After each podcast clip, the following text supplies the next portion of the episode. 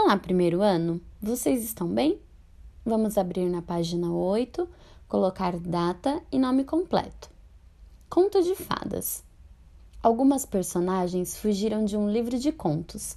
Escreva o nome de uma história em que essas personagens aparecem. A primeira personagem é o lobo.